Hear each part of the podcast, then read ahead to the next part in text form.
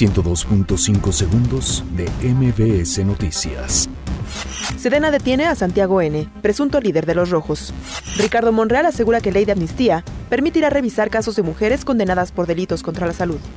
Citibanamex mantiene en 0.2% su pronóstico de crecimiento del PIB para 2019. El gobierno de la Ciudad de México retira 226 bicis y monopatines de Mobike y Lime.